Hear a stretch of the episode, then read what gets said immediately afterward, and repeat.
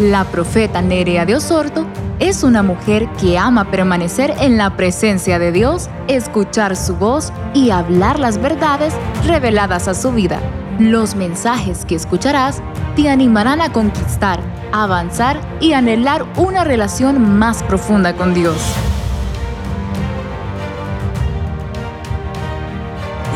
De que el rey de Siria se había levantado contra el pueblo de Israel. Y dice que cada vez que él estaba haciendo un plan, escúchamelo bien, cada vez que el enemigo estaba estableciendo un plan para destruir a, Israel, entonces dice que el profeta Eliseo escuchaba. Y el rey decía, le aparecer, llegaremos a tal y a tal lugar. Y el profeta que dice, escuchaba lo que el rey en su cámara secreta hablaba. Y entonces dice que él anunciaba al rey y le decía, no vayas por tal y tal lugar, porque allí te va a aparecer el ejército de Siria. Y dice que lo hizo por varias veces. Y luego el rey se turbó.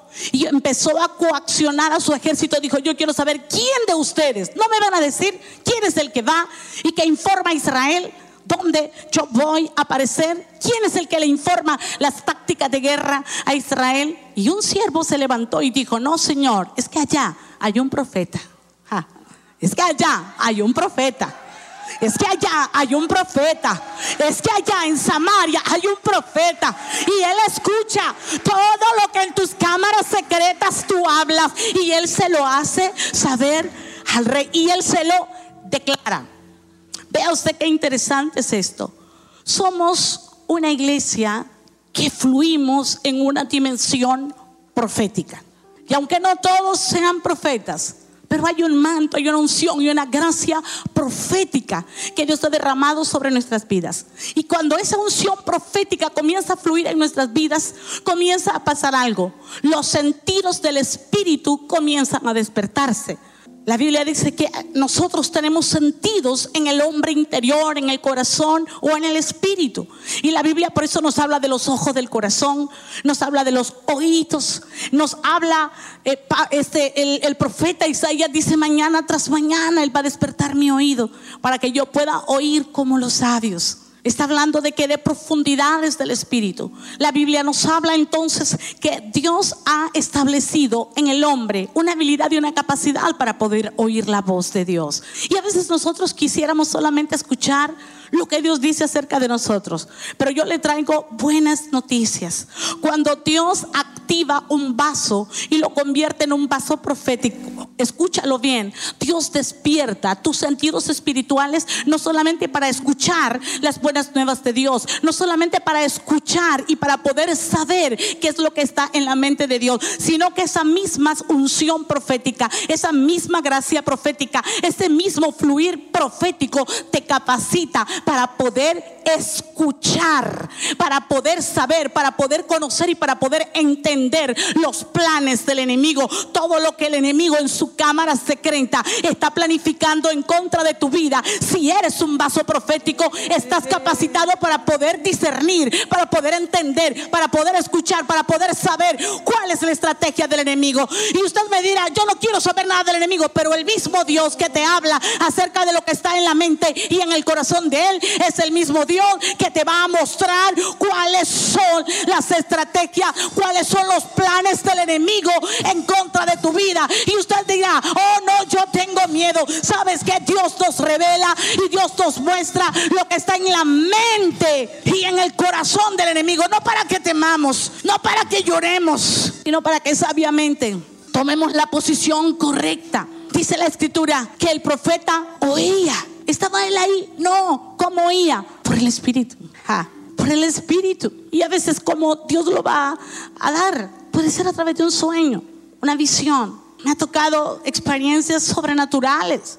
Recuerdo un día me desperté impactada porque yo era como que por el Espíritu entraba a un lugar y oí la voz del Espíritu que me dijo, vas a ir a destruir un decreto que se ha levantado contra ti. Y yo entraba y sobre una mesita de una cama decía a Nerea de Osorto. Y había una oración y literalmente yo podía ver en el espíritu que movida por el espíritu hacía pedazos aquella oración. Fui impulsada por mí misma. No, El mismo espíritu que me habla, el mismo espíritu que me anuncia las cosas por venir, el mismo espíritu que me revela lo que está en la mente y en el corazón de Dios, es el mismo espíritu que viene a declararme. Y esta palabra dice que era lo que hacía el profeta, que hacía, le declaraba al rey. ¿Y qué quiere decir? Esta palabra declarar me gusta muchísimo.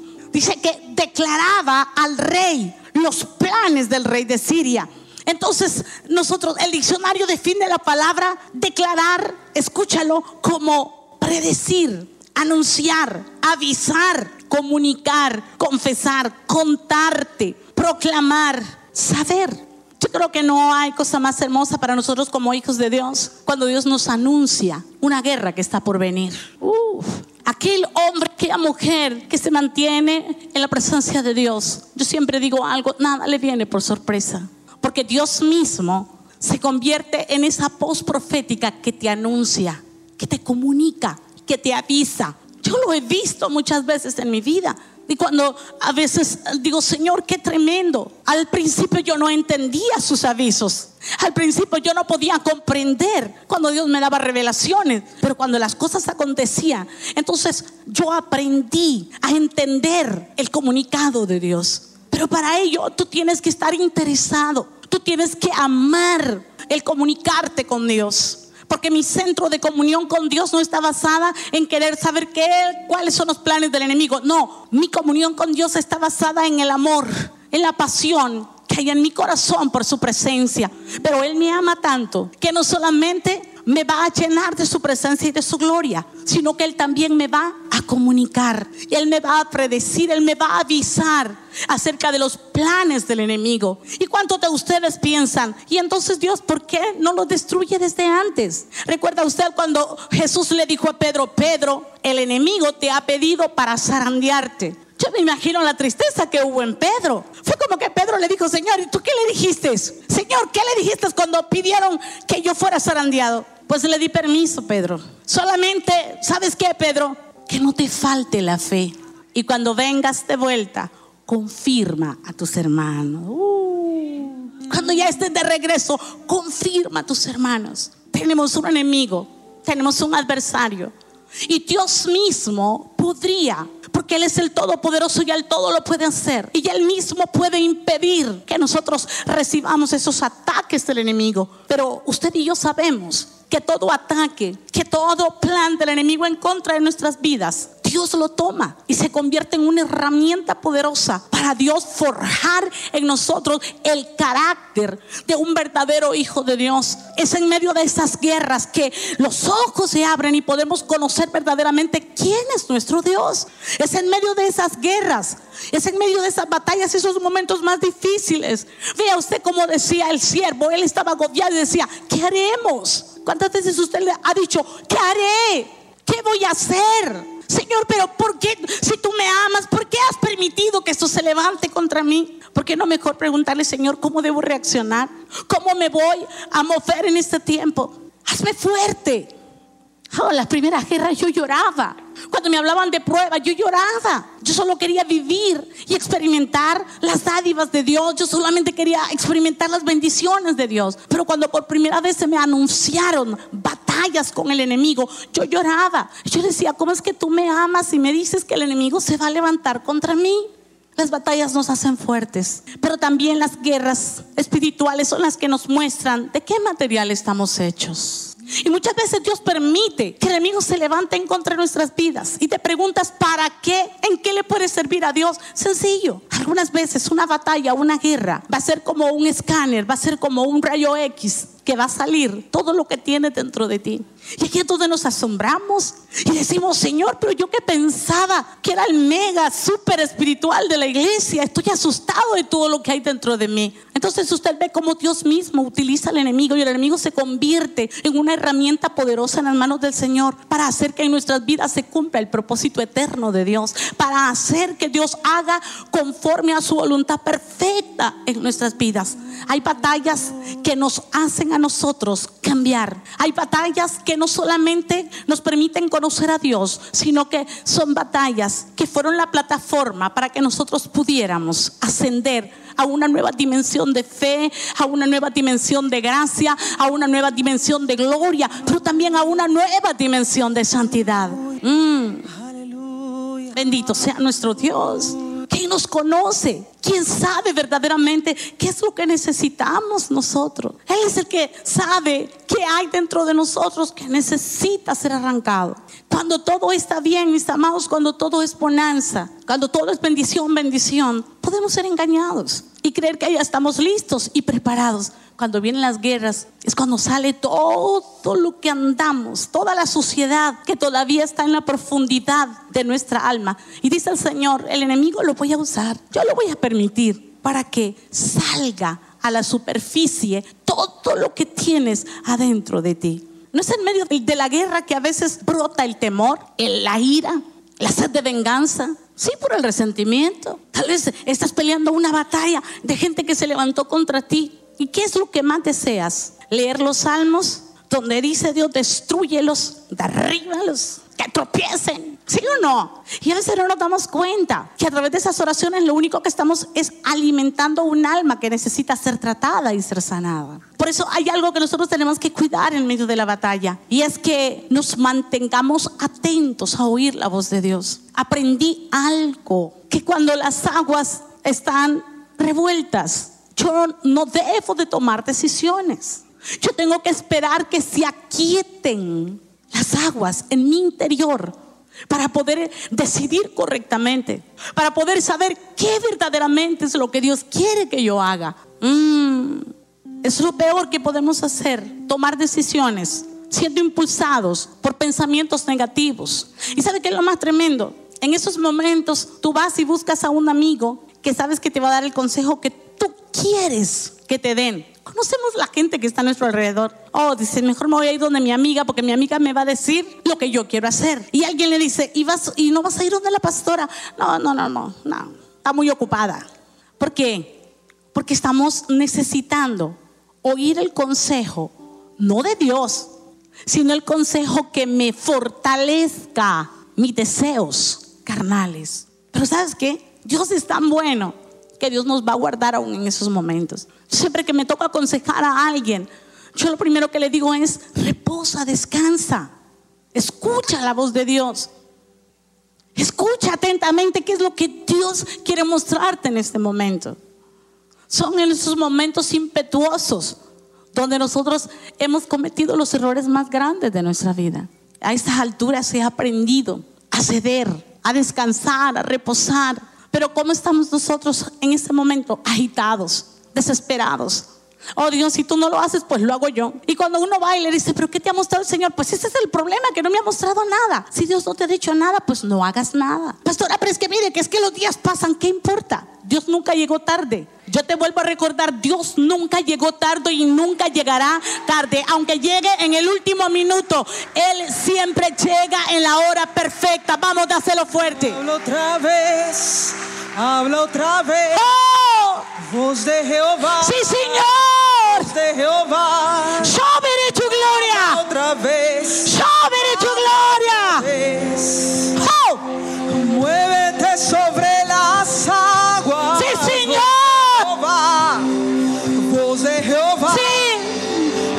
otra vez. Habla otra vez.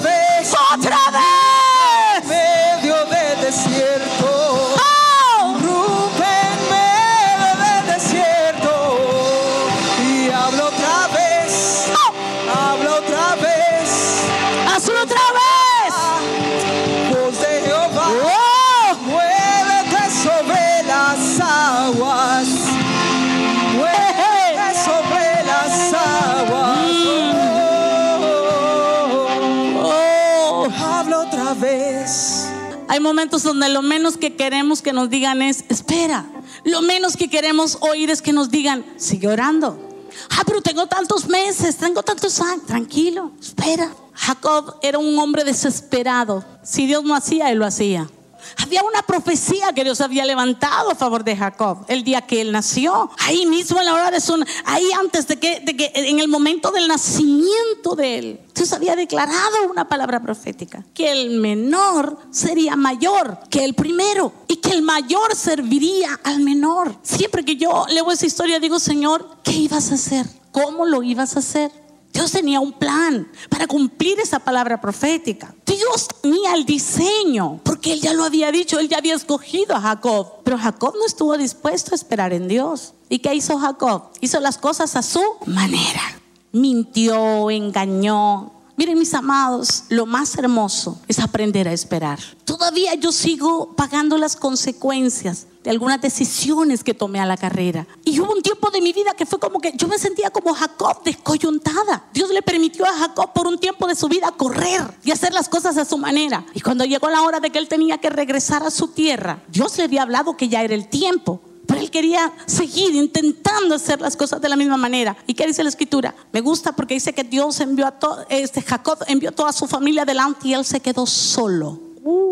¿Usted cree que ese plan que ejecutó Jacob venía de él? No, venía de Dios. Mandó a sus mujeres, a sus niños, a sus criados y él se quedó solo. ¿Y cuántas veces el Señor dice, así quería que estuvieras?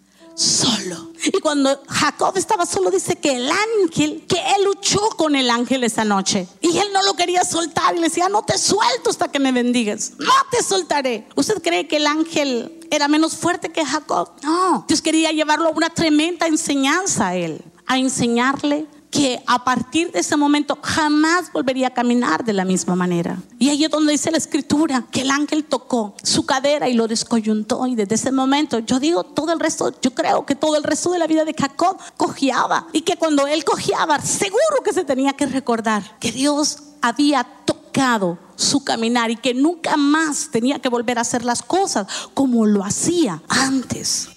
Y ahí Dios le cambió su nombre. Entonces, ¿cuántas veces nosotros estamos desesperados, angustiados? Porque oímos el sonido de los caballos, porque oímos el sonido de los carros del enemigo, las malas noticias, todo es adverso a nuestro alrededor. ¿Y cuál es la intención? ¿Cuál es lo primero que viene a nuestras vidas? Una sensación de temor. Y el temor que es inseguridad. Y comienzas a soltar de tu vida aquel estado de seguridad, porque la seguridad produce paz. Cuando estamos ansiosos es porque perdimos la paz. Y si perdimos la paz es porque perdimos la fe. ¿Cuántas veces nos hemos sentido así? Corriendo de un lado a otro, sabiendo que lo único que tenemos que hacer es ir al lugar donde encontraremos nuevamente la paz. Y aunque las circunstancias sigan igual por un tiempo más, no importa. Pero yo estoy en un lugar seguro. Yo estoy en un lugar de refugio, mi lugar de refugio. Él es sombra contra el calor. Y solamente cuando, aunque arda la prueba, pero si yo estoy pegada a Él, será sombra para mí. Será un dosel, como dice el profeta Isaías, un dosel de gloria que me va a cubrir contra el turbión. O sea, ¿qué es el turbión? La lluvia tormentosa, los días de prueba. Pero qué terrible es que estés pasando la prueba y no sientas que esté ese dosel sobre tu vida. Y quedamos nosotros, Señor, ¿dónde estás? ¿Por qué me dejaste? Y seguro que el Señor dirá desde atrás, no, yo no te dejé, tú te fuiste.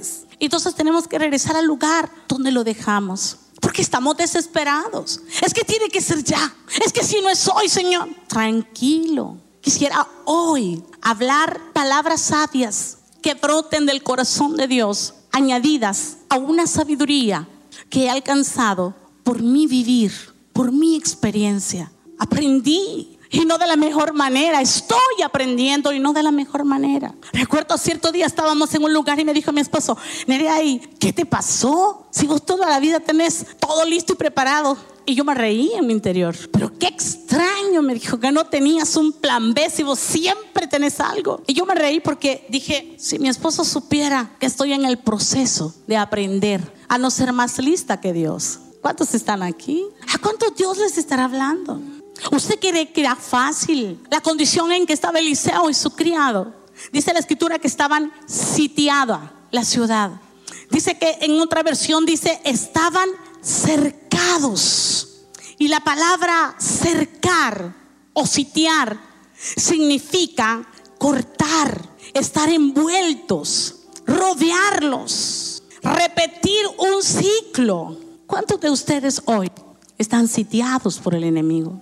Se sienten rodeados. Hay sitios que el enemigo ha levantado en contra de nuestras vidas. Yo he experimentado sitios, los he vivido y uno huele, uno siente, uno percibe el trotar del enemigo alrededor nuestro. Es como que queremos escapar y no podemos. Pero cuando usted ve que hay dos cosas poderosas que ayudaron al profeta a ver la victoria en un momento de un sitio. Hay momentos que el enemigo va a venir con sitios de enfermedad, con sitios financieros, con sitios de muerte, con sitios de miseria, con sitios de ruina. Un sitio en aquel tiempo espiritualmente era cuando el enemigo ponía su ejército alrededor de esa ciudad, por fuera. Y esa ciudad tenía las puertas cerradas, pero habían sitios que podían durar un año, dos años. La gente, no, la gente que de ese lugar que estaba sitiado ni podía entrar ni podía salir. Pero ese sitio, el propósito del enemigo no era ganarle la guerra de la noche a la mañana, no. Él sabía que pronto vendría un tiempo donde los habitantes de aquella ciudad que estaba sitiada tendrían que salir. Se les terminaría el agua, se les terminaría el, el alimento, ya no tendrían cómo sustentarse. Entonces, de cualquier manera, tendrían que salir de la ciudad. ¿Cuántas veces nos hemos sentido sitiados? El enemigo ha levantado una cerca y es como que no vemos una. Pero el enemigo, así como lo hacía antiguamente, él quiere desesperarte.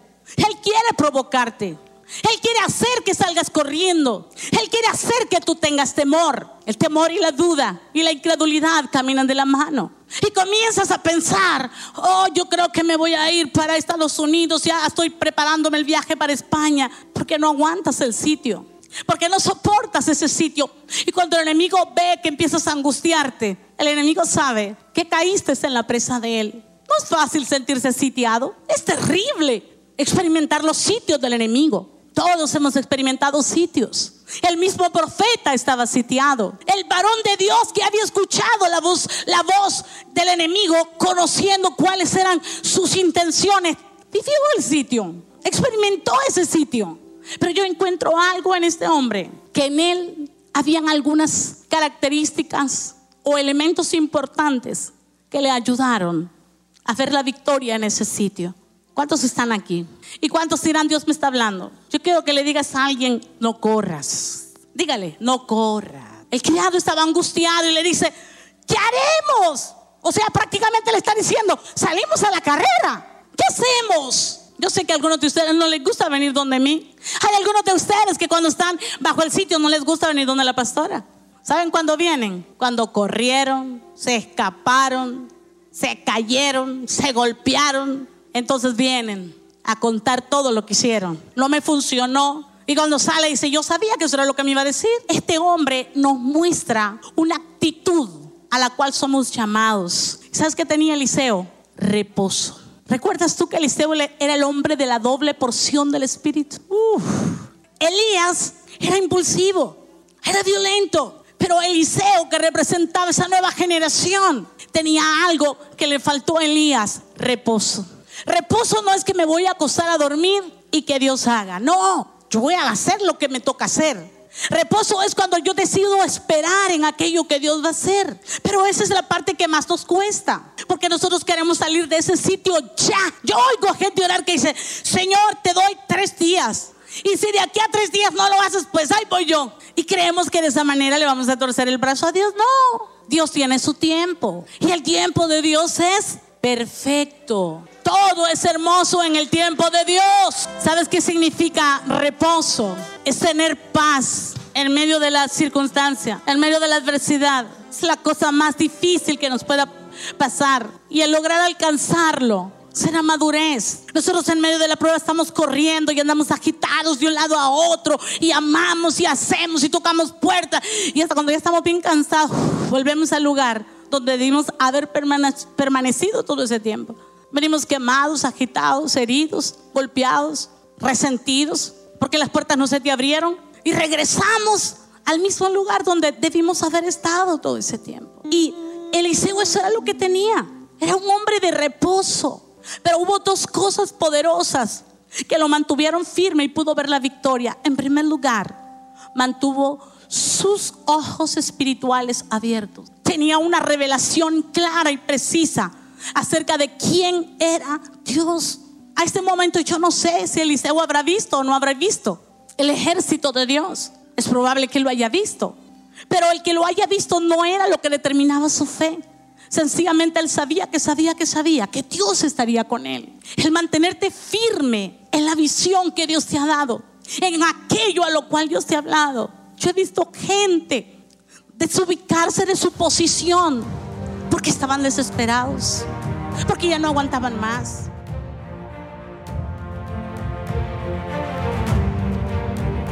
Este fue un mensaje por la profeta Nerea de Osorto. Sabemos que ha desafiado tu vida y te animamos a ponerlo en práctica. Síguenos en las redes sociales como Nerea de Osorto.